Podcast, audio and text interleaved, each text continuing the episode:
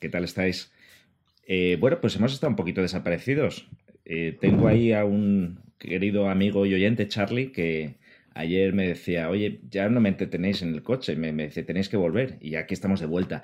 El tema que ha pasado, Mou, pues que Mou ha sido tío, ¿verdad? Soy tío, soy tío y me fui dos semanas, he desaparecido dos semanas del mapa eh, como señora a demostrar que somos posibles potenciales buenos tíos. Y la verdad que con el bebé, es verdad que los panceros me estaban tocando la puerta todos los días de cuándo grabamos, cuándo grabamos, pero me quedé hipnotizado por ese bebé, sí, hipnotizado completamente hasta hoy que estoy de vuelta. Estamos aquí. Eh, y tíos y felices, además. Eh. un tema a tocar ese, ¿eh? lo del instinto paternal y el, el, ser tío, porque esta semana se me ha aumentado el instinto paternal. No para hoy, pero para otro día, ¿eh? Bueno, enhorabuena, Mo. Enhorabuena. el, el, instinto sube cuando coges un, un, bebé que ya es de tu familia, ¿no? Más que cuando te dan un bebé. Un bebé ahí, ahí, aumenta, ahí aumenta a nivel. O sea, es un aumento de. de sí, es justo cuando ya es familia. No lo huele, huele a familia, huele a.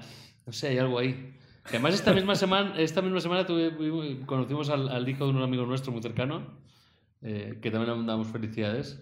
Sí. Eh, se nos escucha Gael. Pero vamos, que el instinto paternal se me está subiendo por las escaleras. Serán mis 36 años también. Es que nosotros será, los, será. los, panceros, es verdad que estamos ahí en ese, en ese lugar, ¿no? Donde todo el mundo pues está ahí con los hijos y demás, ¿verdad? Sí, Pero sí, bueno. ya, ya, tocará. Pero bueno, como decía, como decía Augusto, que queríamos empezar a subir dos capítulos por semana y estamos subiendo uno. Pero ahora que han acabado las aventuras de Moe, a ver si volvemos a, sí. a ello, a darles más, porque la gente lo pide. Quieren más, más quieren panceros. Más, quieren más. Y bueno, venimos de la, de la criptomoneda, de ese capítulo largo, ¿no? El especial ahí con Luca, que esperamos que os haya gustado. Y ahora pues teníamos un poco un, un, nicho abandonado, ¿no? Que era el de la ciencia, paranoias, pajas mentales, y quería traer uno que yo creo que puede ser muy interesante, que es todo lo relacionado con las teorías de la simulación, ¿vale? ¿Os acordáis de la peli de Matrix, ¿no? De la pastilla azul y roja. Uh -huh. Por supuesto, peliculón. peliculón. Estará, estará en las, ¿Sigue estando en el top 10 películas de acción o eh, se ha perdido Matrix como una película que fue muy buena y ya no lo es tanto? Yo diría que Yo sí. creo ¿eh? que sigue, ¿no? A ver, el problema de Matrix es que hicieron Matrix 2 y 3, ¿no? Ese es el problema. Que la jodieron ahí la trilogía. Bueno, y, bueno. Viene y, viene la 4 además, que ya puede cagarla hasta el final. Que ¿no? Trinity. Viejos, tri vi ahí unas imágenes de Trinity que ya está bastante señora. Ya el cuero como que. Sí. Sí, porque eh, Neo, Keanu Reeves, es como que no, no envejece, ¿no? Hay una broma en internet de que, de que no cambia, pero. Pero sí, la, la, señora ya no está para, para, ir volando por ahí. Y, y yo creo que a Neo le aguantará las, las, arrugas por el Botox, pero le debe crujir la espalda al volar en cámara lenta que no veas, tío. O sea, me sí, creo que a mí, la, a Neo en vuelo también. La escena esa, ¿no? De cuando se, se echa para atrás así para esquivar así, las sí. balas. Eso ahora ya con, con 50 años no... ahí te quedas, ¿no? No, lo va a hacer un doble. Exacto. Pero bueno, simulación. Pues simulación, o sea, la pastilla roja y azul, ¿no? De la película, no recuerdo cuál era la que seguía la madriguera y cuál era te despiertas al día siguiente en tu cuarto como no ha pasado nada. Pues la, vamos a coger la, la otra, ¿no? La de la madriguera ahora, ¿vale? A meternos. Uh -huh.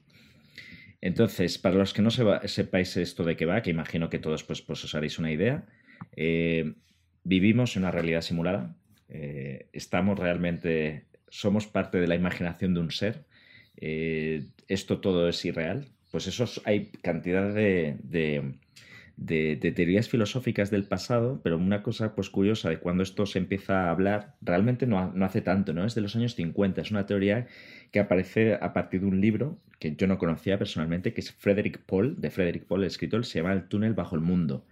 Y eso se ha ido expandiendo con gente de la robótica, pues un tal Moravec, y hasta que lo coge un filósofo eh, de los años 70, Nick Bostrom, que desarrolla el argumento, ¿vale? O sea, todo eso viene de ahí, ¿no? De los años 50. Quizás Pepe encaja con ese mundo eh, cuasi psicodélico que tanto te gusta a ti, y es ahí donde se empiezan a paranoiar con este tipo de teorías.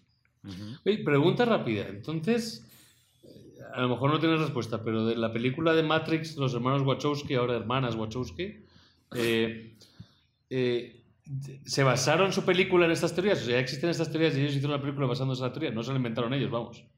Hmm. Joder. Los, pues Pensaba que sí. era su imaginación y no lo era, era. Bueno, esto viene al final de. Está basada un poco en el mito de la caverna.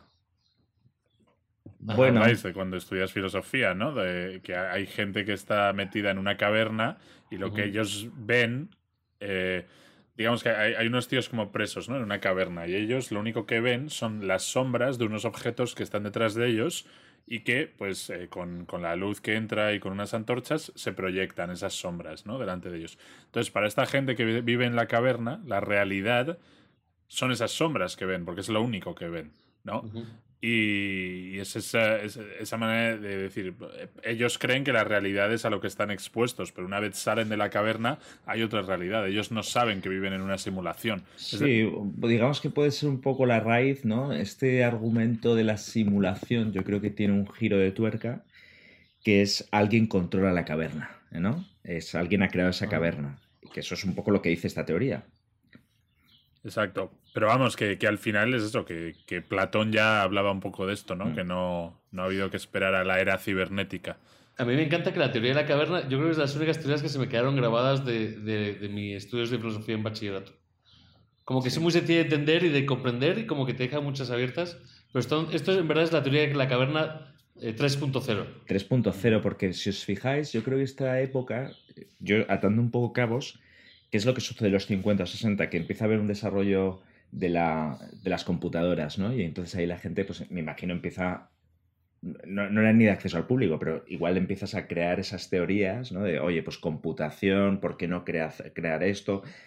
Posteriormente ya empiezan a salir videojuegos y demás. Entonces, este Nick Bostrom, del que os hablaba, este filósofo que desarrolla a partir del, del libro y del, eh, del robotocista que llaman Hans Moravec, Concluye tres argumentos, ¿vale? Que os, los leo, ¿no? Em, es la simulación de su libro sobre si podemos vivir una teoría de simulación y dice, sí, es posible que una civilización pueda crear una simulación computarizada que contenga individuos importantes con inteligencia artificial. Argumento 1. Dos, dicha civilización probablemente ejecutaría muchas millones de simulaciones. ¿Por qué? Ahí es donde él dice, pues puede ser pura diversión, ¿no? O puede ser investigación. Y el tercer argumento, un individuo simulado dentro de la simulación no sabría necesariamente, ojo, necesariamente que está dentro de una simulación. Vive su vida diaria considerando que eso es el mundo real. Claro. Eh, para, que, para nuestros oyentes y, para la comprensión después del, capítulo de Bitcoin que quedamos todos como golpeados por información, en este caso lo que estamos viviendo es, es bajarlo al mundo de los Sims, ¿no? Eh, la idea de la teoría de la simulación es que nosotros somos Sims. Correcto. Bueno, personajes de un videojuego.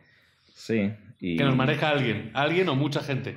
Es que ahí es lo que, para mí es lo chulo de, la de, las teorías, teorías de la simulación, que muchas te podrían decir que tú eres un sim que te maneja alguien, que no tienes libre albedrío, pero hay otras teorías donde tú eres simplemente el producto aleatorio de una inteligencia artificial. ¿Qué quiero decir con esto? Que nadie te maneja, simplemente tú eres como un lo de los videojuegos, ¿no? Un NPC que va varando por ahí.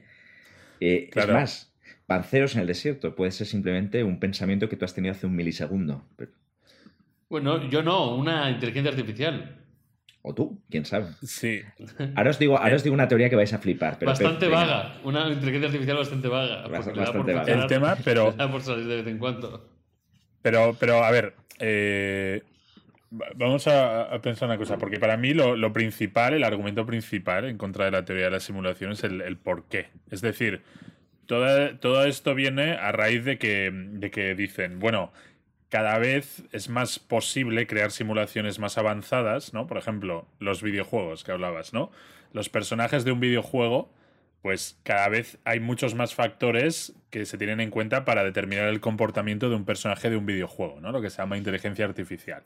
Antes eh, era, pues, no sé, un personaje que si ve, si te ve te tiene que atacar, y tiene un movimiento básico y ya está. Y ahora es pues mucho más avanzado, ¿no? Si ves un juego tipo Grand Theft Auto o así, pues hay físicas, hay reacciones, si el personaje ve que haces X, él reacciona de esta manera, pero si hay un coche, pues el personaje no va a cruzar la calle, un montón de cosas, ¿no? Entonces, lo que dicen es, vale, cuanto más poder computacional haya, llegará un punto en que podremos recrear una simulación de nuestra vida actual, ¿sabes? Porque al final nosotros, eh, nuestros oyentes, todo el mundo, es simplemente una combinación de factores, ¿no? Una combinación de células hace que seas de esta manera, una combinación de información que hay en tu ADN, en tu cerebro, ah, pero al final es también lo de la teoría del libre albedrío, ¿no? Que realmente si ya todo pasa dentro de un conjunto de reglas eh, físicas eh, y, químicas y matemáticas que rigen el universo, ¿tú realmente decides algo? ¿O es todo una, una simple concatenación de, de, hechos basado en unas reglas, ¿no? Es decir, si se repitiera la historia, se repetiría exactamente igual porque se han dado exactamente los mismos factores o realmente existe lo que se llama el libre albedrío, ¿no? Ah. entonces, claro, podrías llegar a crear una simulación eventualmente, cuando haya pues lo que hablábamos de la computación cuántica, tan avanzada que puedas replicar exactamente este mismo mundo, ¿no? Ah, el tema es, ¿para qué? ¿No? ¿O por qué? Hay una serie buenísima, bueno, buenísima. La primera temporada es muy buena y ah, escuchándote Pep me ha recordado completamente a eso, porque es ese mismo dilema que es Westworld. Eh, que va, que hay un parque de atracciones del oeste donde los personajes que están dentro son robots, pero ellos tienen una conciencia humana y se sienten humanos, pero están completamente controlados, no tienen un libre albedrío como tal. Y están hechos para que se lo diviertan los humanos con ellos, ¿no? Pueden hacer lo que quieran y viven como un mundo paralelo físico, ¿no? En este caso y justo el debate está en qué momento se convierte en libre albedrío cuando ha sido controlado toda su vida y si se puede crear, si podríamos crear libre albedrío sabiendo que estamos siendo controlados. Es que es lo guay, a mi juicio, las teorías de las simulaciones que conectan varios campos, ¿no? Si lo pensáis, conectan la ciencia física, conectan la computación, sobre todo con lo que decía Pepa ahora de la cuántica, que es uno de los argumentos a favor de todas estas teorías ahora mismo, ¿no? de, esa, generación exponencial. Entonces te dicen, quizás nuestra eh, sociedad llegó a un punto de computación tan avanzado cuántico que creó esta realidad de que es el, realmente el pasado nuestro, ¿no? Como si fuera un videojuego del pasado, ¿no? De, la, el Mafia, ¿no? En los años 30, por ejemplo. Y el tercer punto es el filosófico, ¿no? O sea, que, que, también habéis mencionado a Platón y otros autores y demás. Hay, hay, un montón de teorías, ¿no? O sea, que todas se basan en esta simulación. Hay algunas que no, no, no, no quiero entrar en detalles porque tampoco controlo, que me ha parecido interesante más que nada por la paranoia en sí. Eh, hay una que circula por ahí que sostiene, em, se llama el cerebro de no sé qué, ahora no recuerdo el nombre, ¿vale? Pero el cerebro de no sé qué, sostiene que todo lo que está sucediendo ahora, eh, un paso atrás, un segundo. Según esta teoría dice que tú es posible que tú juegues una partida de billar y golpes de tal forma la pelota blanca, ¿vale? Puede pasar que todas las bolas, imagínate, pues se metan a la vez en sus agujeros. O puede pasar que todas se alineen en, una, en un lado de la, de, la, pared. O sea, puede pasar, por poder pasar, puede pasar ese tipo de cosas. Entonces, dice, según esta teoría, que si se dan las circunstancias adecuadas, eh, todo el aire de una habitación, por física, podría irse a una esquina, irse, acumularse en esa esquina y tú quedas sin oxígeno y morirte. Esa teoría también dice que también se pueden juntar un conjunto de células, crear un cerebro y que todo esto que estamos viendo ahora sea la recreación de ese evento que ha sucedido hace dos milisegundos. Claro. Entonces, ¡pum! Se juntó un cerebro de forma eh, eh, mágica, pongámoslo así, pero que, existiría esa posibilidad dentro de los billones de posibilidades. Y esto es un cerebro que está imaginando todas nuestras vidas, todos estos momentos, esta conversación, ese pancero que nos está escuchando, hace un milisegundo. Mm. Claro, pero aquí es al final el argumento es ¿y por qué? O sea. Aleatorio. ¿Por qué hay vida en la Tierra? ¿no? Pues porque han pasado mil eventos aleatorios. ¿Quién sabe? Ya. Eso, eh, no sé. Yo es que con eso soy muy escéptico, ¿no? Está. Eh, si piensas este, mm, el principio este filosófico de la navaja de Occam, ¿no? que dice que ante dos eh, soluciones a un problema, la que requiere menos explicaciones suele ser la correcta, ¿no? Y es decir, que, tiene, que es más eh, plausible y más sencillo que, oye, esto sea la vida tal y como la conocemos o que alguien haya creado una simulación en la que estamos nosotros vivos y, nos preguntamos si estamos en una simulación y luego tienes que explicar quién ha creado a esa otra persona y por qué está haciendo esa pues, simulación y dónde pues está. ¿no? déjame devolvértela con este argumento y te, cierro un poco el círculo con este filósofo, con Bostrom, ¿no? Por cierto, de Oxford, que es un poco el que, afianza esta teoría, repito. A tu navaja, ¿qué es de estas tres cosas dirías tú que puede ser más probable? Diríais vosotros y lo, lo, pone así en su libro. Uno, que las civilizaciones inteligentes nunca lleguen a desarrollarse a tal nivel como para producir estas simulaciones, porque quizás se, se erradicarían a sí mismas de la faz de la Tierra. Una tecnología así, pues probablemente sería algo ya tan avanzado que, que bueno, quién sabe, ¿no? Repito, teorías de los años 60, ¿no? Segunda posibilidad, una civilización llegó a tener esta capacidad para hacer estas simulaciones y a lo mejor decidió o no decidió realizarlas. Eh, o lo tercero, hay una probabilidad abrumadora de que estemos viviendo en una simulación. ¿Cuál de estas tres es la más probable? Entonces, nunca llegar a tener esa tecnología. Segundo, sí, la podemos desarrollar, pero se decide usar o no usar. O tercero, eh, ya estamos dentro de esa simulación nosotros. A ver, la más probable por lo que sabemos sería la primera, ¿no? O sea, no lo ha pasado. O sea, ¿Quién, quién sabe? Probabilidad, lo, demás, la probabilidad se extiende a... es que luego, lo, es que luego ya todo esto se ha, juntado con temas de lo del bosón de Higgs y demás, como para sustentar uno u otros argumentos, que repito, que son tan complejos que ya es difícil entrar, pero yo creo que todo entra al final en un, en un mundo de lo aleatorio puede pasar, ¿no? Es que yo... las bases de la, creación humana, todo lo científico se va a lo aleatorio. O sea, cuanto más lees sobre ese tema, sobre la existencia humana, va a lo aleatorio. Entonces esa aleatoriedad de que se creó un cerebro de la nada es igual de aleatorio que lo que habla la ciencia últimamente, que fue aleatorio en nuestra circunstancia. ¿No? Ese cerebro que tú hablas, solo para, entenderlo gusto, para entenderlo bien el, el, tema de la aleatoriedad del cerebro, es que serían los sueños del cerebro lo que somos. Sí. Como somos los sueños del cerebro. Sí. Que no, es aleatorio el que dices, pero la existencia.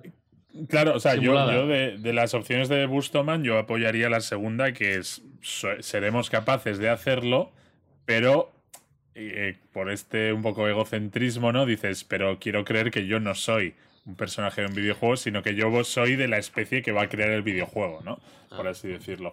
Eh, yo no creo en el libre albedrío, porque si, volviendo al ejemplo de, de, la mesa con las bolas de billar, ¿no? Si el universo es eso, dentro de una mesa con unas bolas de billar hay unas reglas físicas claras, ¿no? Y cuando el palo impacta a una pelota, van a pasar ciertas cosas, pero siempre que el palo impacte a la pelota en esas mismas circunstancias, se dará el mismo resultado. Entonces, extrapola estas reglas a todo lo que es el universo. El universo al final, en teoría, es una burbuja cerrada, ¿no? Sí, pero aún no se ha llegado a explicar pues todo, ¿no? O sea, quiero decir, aún habría eventos, singularidades, si quieres llamarlo así. Siguiendo con el... Quiero preguntar una cosa, Pep, que siguiendo con ese punto, tengo un tema. ¿No lo estamos haciendo ya? O sea, las vidas simuladas, por ejemplo, con las especies animales actuales. Cuando coges un ratón, tú le crías en un laboratorio, que es otro tema que vamos a hablar un día, el de, la, el de los eh, humano-hombres, pero creas un ratón en un laboratorio que nace en una probeta. El ratón sale y tú el ratón luego le metes durante toda su vida en un laberinto con el mismo resultado y cambiando el lugar. No está viviendo ese ratón una vida simulada, porque el ratón en verdad debería vivir una vida, pues no sé, en el campo, buscando hierbas, insectos, pero tú al, al hacer eso ¿No estamos creando ya vidas simuladas de esos animales, por ejemplo? Bueno, más que simulado, condicionado por el entorno, ¿no? Te podría decir a ti lo mismo. Tú has nacido en España, en una familia X, y tu vida está determinada por eso. Si hubieras nacido en Yakarta, en una aldea, pues serías pescador igual, o yo qué sé, ¿sabes lo que te digo? Ajá, pero aquí el, el, ser humano lo está creando. Crea el ratón en la probeta, le mete en el laboratorio, desarrolla y ese ratón no, conoce que hay otra cosa en el mundo y le están haciendo hacer lo que quieren, no tiene ningún tipo de más de libre albedrío porque el ratón solo puede entrar y moverse hacia arriba en busca de la salida. ¿No? ¿Sería casi como el inicio de una teoría de simulación? Sí. Sí, a ver, en cierto modo sí, porque es un preso al final con el que se está experimentando, ¿no? Eh, claro. Pues dejarme volver por un momento a, los tres argumentos que os decía antes, que tú decías, Pep, oye, yo creo que es el 2. lo repito rápidamente porque ya hay gente que ha opinado, ¿no? Os decía que ya dice, pues yo, es el 3 con, con evidencia más filosófica que os diría que científica, ¿no? El primero es, nunca llegarás a desarrollarte hasta ese nivel, porque quizás pues si lo tuvieras pues reventarías, ¿no? Eh, acabarías pues en guerras con otras eh, civilizaciones o lo que fuere. Segundo, eh, no, si lo tuvieras no lo usarías, ¿no?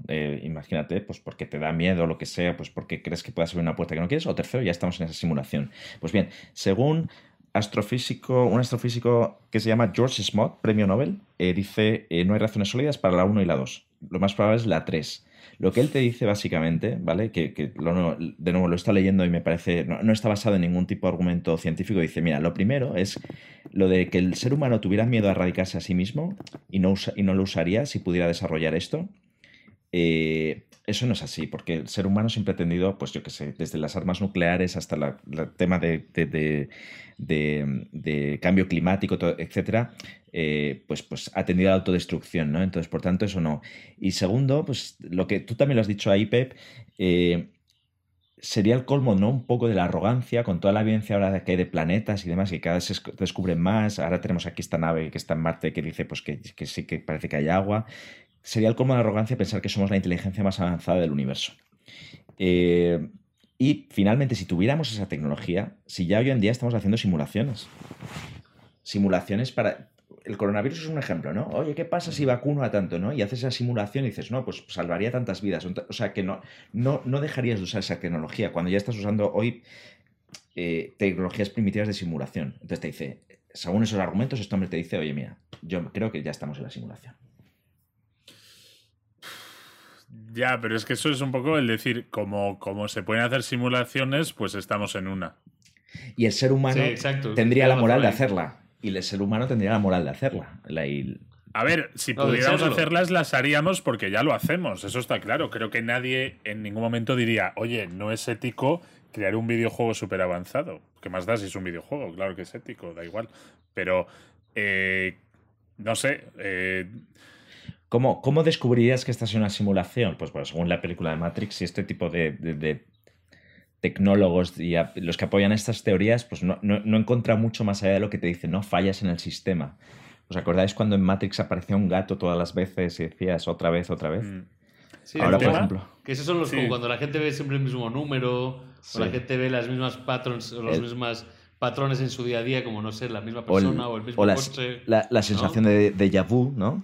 Que hay otra película ah. que habla de esto, más en la línea de Pep del videojuego avanzado, que es la de Arnold Schwarzenegger que se llamaba Desafío Final o Desafío Total. Es un peliculón, por cierto. ¿eh? Total Recall, ¿no? no, esa, es la que se va a Marte, ¿no? sí. Puyol se va a Marte, pero lo que él, él va a una, él supuestamente va a una sala, ¿no?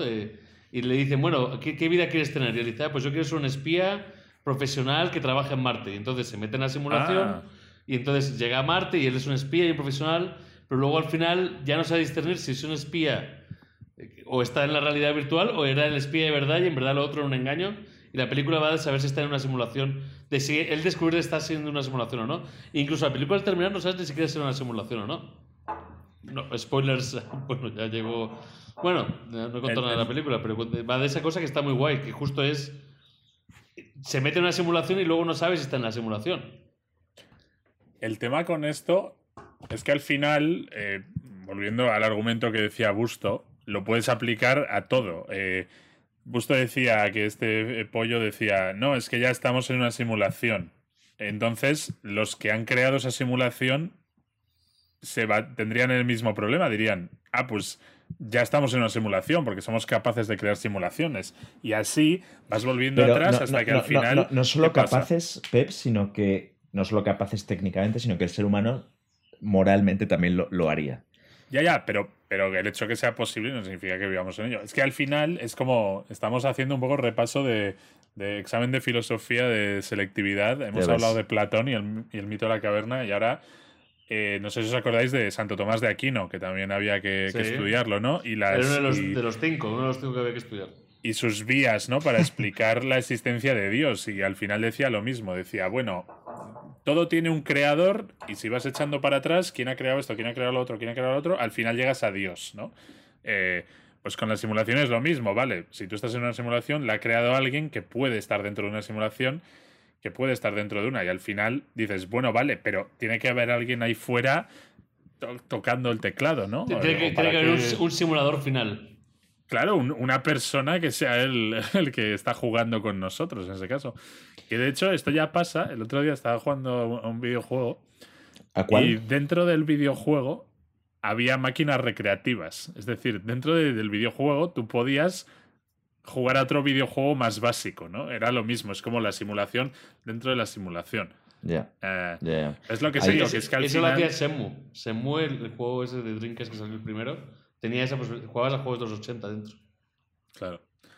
Bueno, entonces, eh, ya para ir recapitulando, eh, había tres cuestiones que yo quería abarcar y que una es, es posible, ¿no? Que, que decir mm, que estemos una, en una realidad simulada? Según, ya os digo, las teorías que ruedan por ahí y que se van reforzando con argumentos filosóficos y cada vez más técnicos, sí.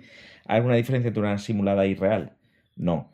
Y la tercera cuestión de todo este mundo simulado, que yo creo que para mí es el broche de oro a este episodio y el cierre que quiero preguntar a todos los panceros y a vosotros en primicia es, ¿cómo deberíamos comportarnos? ¿Cómo os comportaríais si supierais que vivís en una realidad simulada?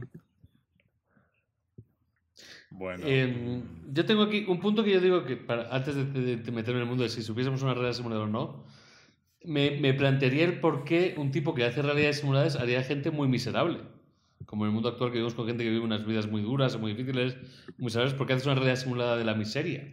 Experimentación. como, como ah, experimentación, bueno, vale, ok, gracias. Ok, sí, pues sí. Sí, como un, como un maquiavelo. Por, qué, le, echas a un conejo en el ojo, en el ojo una gota de Sí, sí, sí, sí, las das, las das. Sí, ya, tienes razón. A ver, al final es decir, oye, ¿qué pasa si pongo todos estos ingredientes en una olla? Pues te van a salir de repente un, una estrella pop, eh, un presidiario, ¿sabes? Ya, ya, ya, sí, tienes razón. yo, nosotros tenemos un amigo, ah, y, y, vuelvo con la pregunta final, pero antes cuento esta, que lo, amigo de los panceros alemán, ¿eh? mi, antiguo compañero de piso, Manfred, que, el tío, para que veáis ¿no? Eh, lo de la experimentación, él jugaba al GTA, ¿vale? Al Grande Auto, que es pues, un juego, pues eso, que, es un mundo abierto, ¿no? Y él, eh, yo un día le vi jugando y digo, qué persona tan, tan perturbada, porque lo que hacía era andar por la calle, no hacía ninguna misión, andaba, y, y estaba igual 20, 30 minutos siguiendo a una persona, a un NPC, eh, por la calle. Y entonces de repente pues ese NPC se metía en el metro y él lo, lo perseguía durante 20-30 minutos y cuando llegaba un tren lo empujaba a las vías.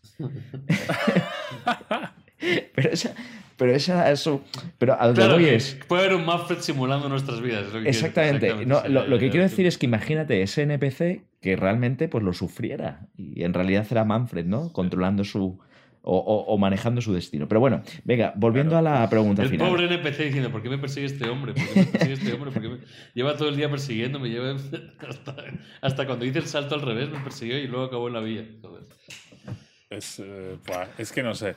Yo, a ver, quiero quiero creer que, que, no, que hay algo mágico, algo especial en la vida y en el universo y que no todo se reduce al final a, a esta frialdad, ¿no? De, de números y fórmulas imagínate, que te imagínate, Pep, que te demostraran que esto es una simulación. ¿Tú qué harías? ¿Cómo te comportarías? ¿Seguirías pues, igual? Eh, ¿Cambiarías hábitos de vida? No, igual, porque ¿qué vas a hacer? La simulación tiene las reglas que tiene el mundo que conocemos. Eh, otra cosa es que te digan, oye, que este es el truco para tener dinero ilimitado, ¿no? Entonces estupendo, pero si no, oye, pues es una simulación disfrútalo, ¿no? Como decía el, malo de Matrix, ¿no? Que decía, mira, yo prefiero vivir en Matrix, comerme un filete, un buen solomillo, sé que es falso, pero, pero a mí me sabe bien. Y mi cerebro dice, mmm, esto es un buen filete, ¿no? Pues hasta seguir, seguir jugando a la partida con, con o sea, no, tocado, ¿no? no cambiarías nada. Si te preguntasen, o sea, pero espera, por ejemplo, si le dices a Pep, la pregunta sería, oye, ¿quieres seguir siendo simulado o quieres convertirte en un simulador? no, esa no es la pregunta. Ah, no es la pregunta. La pregunta es: ¿qué cambiarías en tu vida ah, si te dicen tu vida es una simulación? Pero la pregunta no es si quieres ser un simulador. Las, reglas son las mismas, entonces, ¿qué vas a ah. cambiar, no? Es que ahí yo me pregunto, claro, yo la pregunta que me haría es, ¿es la muerte eh, diferente? O sea, se podría preguntar al simulador qué hay después de la muerte. Porque es que esa, esa pregunta. ¿Tengo, ¿Voy a tener vidas extra o no? O sea, ¿esa, es mi única vida? O... Pero es que esa pregunta me parece cojonuda, que también se, se, ha hecho muchas veces, ¿no? Que exactamente, ¿no? ¿Qué, pasa? ¿Qué, qué, qué, qué pasaría si supiéramos qué pasa después de la muerte? ¿No? Ya, que, que, medio conecta con este tema muy de ladito, pero también es verdad. Yo, yo creo que la sociedad iría peor si lo supiéramos. Sí, pero si me dicen, oye, tienes una vida extra y te, bueno, tienes vidas infinitas y luego vas a aparecer en otro lado y vas a hacer otra simulación, ahora vas a ser la simulación de Manfred. Digo, bueno. Entonces a lo mejor plantearía otras cosas. Si me dicen que es mi única vida como la vivo ahora, que es la filosofía que vivimos hoy en día todos, que es, es tu única simulación, ¿no? Esta es la, filosofía de vida actual, es, sea simulado o no, es la única que vas a tener, pues sería como Pep, pues no puedo hacer muchos más cambios que, que hacerlo. hablaría con mucha gente y se lo contaría y ya está, pero es, mi única simulación. Si me dicen que hay miles de simulaciones, a lo mejor cambiaría algo. No sé, es un, cosas más arriesgadas. Cierre. Es un bonito cierre al tema, ¿no? Esta es nuestra única partida y hemos decidido jugarla haciendo panceros en el desierto. Hasta que ponga Insert Coin, ¿no? Pues está muy bien ese cierre. Y si queréis saber más sobre el tema, pues algo de, de literatura por ahí, de películas, habéis mencionado a Platón, René Descartes también lo comparan y lo meten dentro de estas eh, teorías, eh, porque él creó la figura del dios maligno, ese, ese, Manfred. y películas como, bueno, es Star Trek, Dark City, el, Piso 13, buenísima peliculón, Matrix, Abre los ojos, pues bueno, todas estas, hasta Inception, ¿no? La de origen. O sea que nada, nos quedamos con el cierre. Nosotros en nuestra partida hemos decidido Panceros al Desierto acompañarnos y si esto es una simulación, pues bueno, pues seguiremos simulando Panceros en el Desierto.